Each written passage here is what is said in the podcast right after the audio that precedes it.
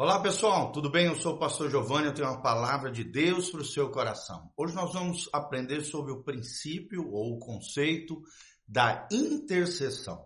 Que importância ela tem para a vida do cristão? O que é a intercessão? Como é que podemos aprender com ela? Como é que podemos praticá-la no nosso dia a dia? E nós estamos aqui, né, baseados no texto de Hebreus, capítulo 5, de 1 a 2. Olha o que diz o texto sagrado. Porque todo sumo sacerdote, tomado dentre os homens, é constituído a favor dos homens nas coisas concernentes a Deus, para que ofereça dons e sacrifícios pelos pecados e possa compadecer-se ternamente dos ignorantes e errados, pois também ele mesmo está rodeado de fraqueza, tá bom? Então nós vamos aprender sobre intercessão. O que é intercessão? Talvez uma das melhores definições sobre intercessão é o que nos ensina o pastor Cote, lá de Curitiba. Ele diz que intercessão é o processo sacerdotal de representar uma outra pessoa ou um grupo de pessoas inspirado pela compaixão de Deus, sentindo as suas dores identificando-se com seus pecados e misérias e oferecendo em seu lugar confissão, arrependimento, reconciliação e oração diante de Deus e protegendo espiritualmente aquela pessoa, bem como a sua família e descendência através da oração. Olha que coisa poderosa é a intercessão. O texto sagrado mesmo diz que a oração de um justo pode muito em seus efeitos. Olha que coisa poderosa isso que nos diz lá em Tiago. A Bíblia também diz: aquilo que ligardes na terra será ligado nos céus, o que desligardes na terra será desligado no, nos céus. Lá em Lucas 10, 19 também diz: Eis que vos dei poder e autoridade para pisar de serpentes e escorpiões, e sobre todo o poder do inimigo, e nada vos fará dano algum. Aí no versículo 20, né, Lucas 19, 20, diz assim: Alegrai-vos antes, não porque os espíritos se vos submetem. Alegrai-vos antes, porque o vosso nome está escrito no livro da vida. Ou seja, todos os princípios implícitos que nós estamos ensinando aqui na crucificação, que nós já falamos, né, já ensinamos aqui, estamos ensinando, praticamos, todos eles de forma intercessória ou a favor de uma pessoa que se encontra impedida ou presa na sua ignorância, talvez na sua amargura ou qualquer outro tipo de atadura espiritual. E como tem gente debaixo de atadura, embaraço e ali amarrações espirituais. Mas a grande pergunta é quais são os quatro níveis de intercessão? Quais são os quatro níveis e as quatro brechas onde nós entramos através da intercessão a fim de suprir necessidades espirituais na nossa vida ou na vida de outras pessoas. Sempre lembrando que a intercessão tem a ver com o outro, é quando eu oro a Deus em favor de outra pessoa. Olha o que diz Ezequiel 22, versículo 30. E busquei dentre eles um homem que levantasse o muro e se pusesse na brecha perante mim por esta terra para que eu não a destruísse, porém a ninguém achei. Olha que interessante esse versículo. Ou seja, o intercessor é aquele que pode e deve se colocar na brecha em favor de alguém, de algo ou de alguma situação. Primeiro lugar, o primeiro nível de intercessão é entre Deus e a pessoa. Ou seja, é levar Deus à pessoa e levar a pessoa a Deus através de evangelismo, através da oração, através do serviço ou através de atos de misericórdia.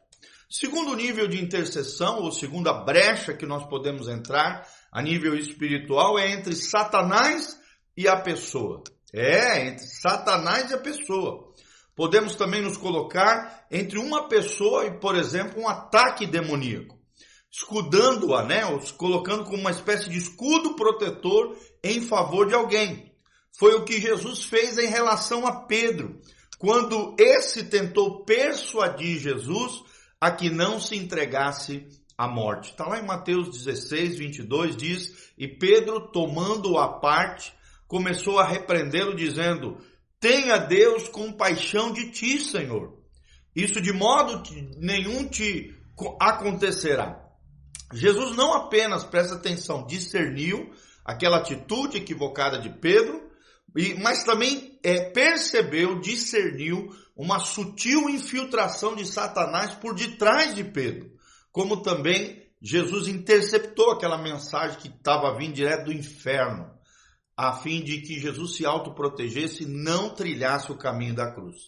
Ele protege ali Pedro em relação a esse momento crucial que fatalmente viria a acontecer, dizendo assim para Pedro: Para trás de mim, Satanás, porque você me serve de escândalo, porque não estás pensando nas coisas que são de Deus, mas sim nas coisas que são dos homens. Está lá em Mateus 16, 23. Tá? Então, o segundo nível de intercessão é entre Satanás e a pessoa. Ou seja, nem mesmo nesse contexto, né, um pouco mais tarde, a situação volta a se repetir. Jesus diz: Simão, Simão, eis que Satanás vos pediu para vos circun, circunda, cirandar como trigo, mas eu roguei por ti para que a tua fé não desfaleça. E tu, quando te converteres, fortalecerás os teus irmãos. Jesus menciona sobre Pedro lá em Lucas 22, 31 a 32. Ou seja, o processo começou ali mesmo. Quando mais uma vez Pedro se abre para a especulação demoníaca e de alguma maneira ali Jesus percebe essa infiltração maligna. Lá em Lucas 22, 33 a 34, respondeu-lhe Pedro: Senhor, estou pronto a ir contigo tanto para a prisão como para a morte. Tornou-lhe Jesus dizendo: Digo-te, Pedro, que não cantará hoje o galo antes que três vezes tenha negado a que, que me conheces, ou seja, aqui é a famosa negação de Pedro. E nós sabemos que o final só não foi pior na vida de, de, de Pedro por causa da intercessão de Jesus a seu favor. Mesmo tendo negado a Jesus, Pedro acabou sendo restaurado e pôde exercer depois ser uma coluna e um grande apoio apostólico que alavancou a igreja do primeiro século. Louvado seja o nome do Senhor. Tá bom? Terceiro nível de intercessão entre o pecado e a pessoa. Terceiro nível de intercessão entre o pecado e a pessoa. Esse é o nível mais elevado de sacerdócio, irmãos, e mais comum também quando alguém se identifica com a pessoa a nível de confessar os seus pecados. Assim como Jesus assumiu os nossos pecados na cruz, intercedendo pelos nossos pecados, né, e por toda ali a raça humana, pelo mesmo princípio, podemos confessar intercessoriamente os pecados de outros, especialmente da nossa família, da nossa linhagem, da nossa igreja, da nossa cidade, da nossa nação. Cada membro do corpo de Cristo é um sacerdote. Vou repetir. Cada membro do corpo de Cristo é um sacerdote. E a intercessão permite nos identificarmos corporativamente, ou seja, de forma coletiva, com os pecados da pessoa, sentindo as dores de Deus pela situação, acionando o ministério do Espírito Santo em favor dela. Isso era, por exemplo, o que Jó fazia pelos seus filhos.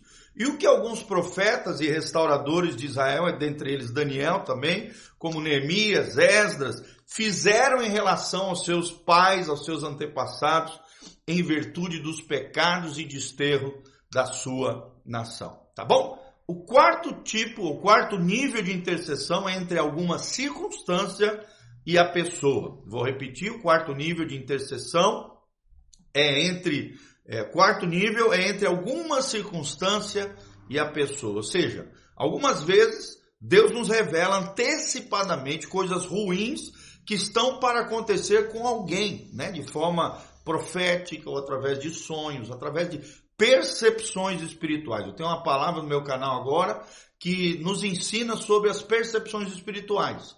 É, você pode assistir aí no nosso canal no youtube.com.br prgiovanni, está escrito como ser direcionado pelo Espírito, onde eu falo sobre essas percepções espirituais. Sim, algumas vezes Deus nos revela antecipadamente coisas ruins que podem acontecer com alguém. Isso pode ocorrer através de um sonho, através de uma visão espiritual, através de uma impressão espiritual, durante, por exemplo, um momento que você esteja orando em favor de alguém.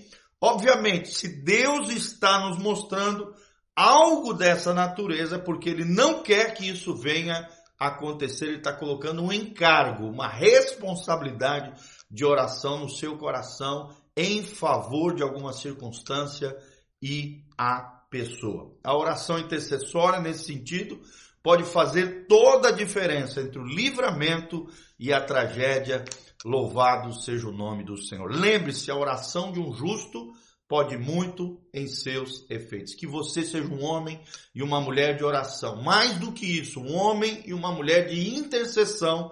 E mais do que isso, um nível mais elevado ainda, conforme nos ensina Efésios 6, de 10 em diante, você seja um guerreiro espiritual no, do coração de Deus em favor de outras pessoas, em nome de Jesus. Amém e amém. Que você tenha um dia abençoado na presença do Senhor. Dá um joinha, escreva seus comentários onde você está nos assistindo, o quão benção essa palavra foi para o seu coração e compartilhe esse link através das suas redes sociais. E aqui debaixo tem todas as informações de como você pode contribuir com esse ministério, conhecer a nossa igreja e estar conectado conosco através do nosso site e redes sociais. Um grande abraço, um beijão.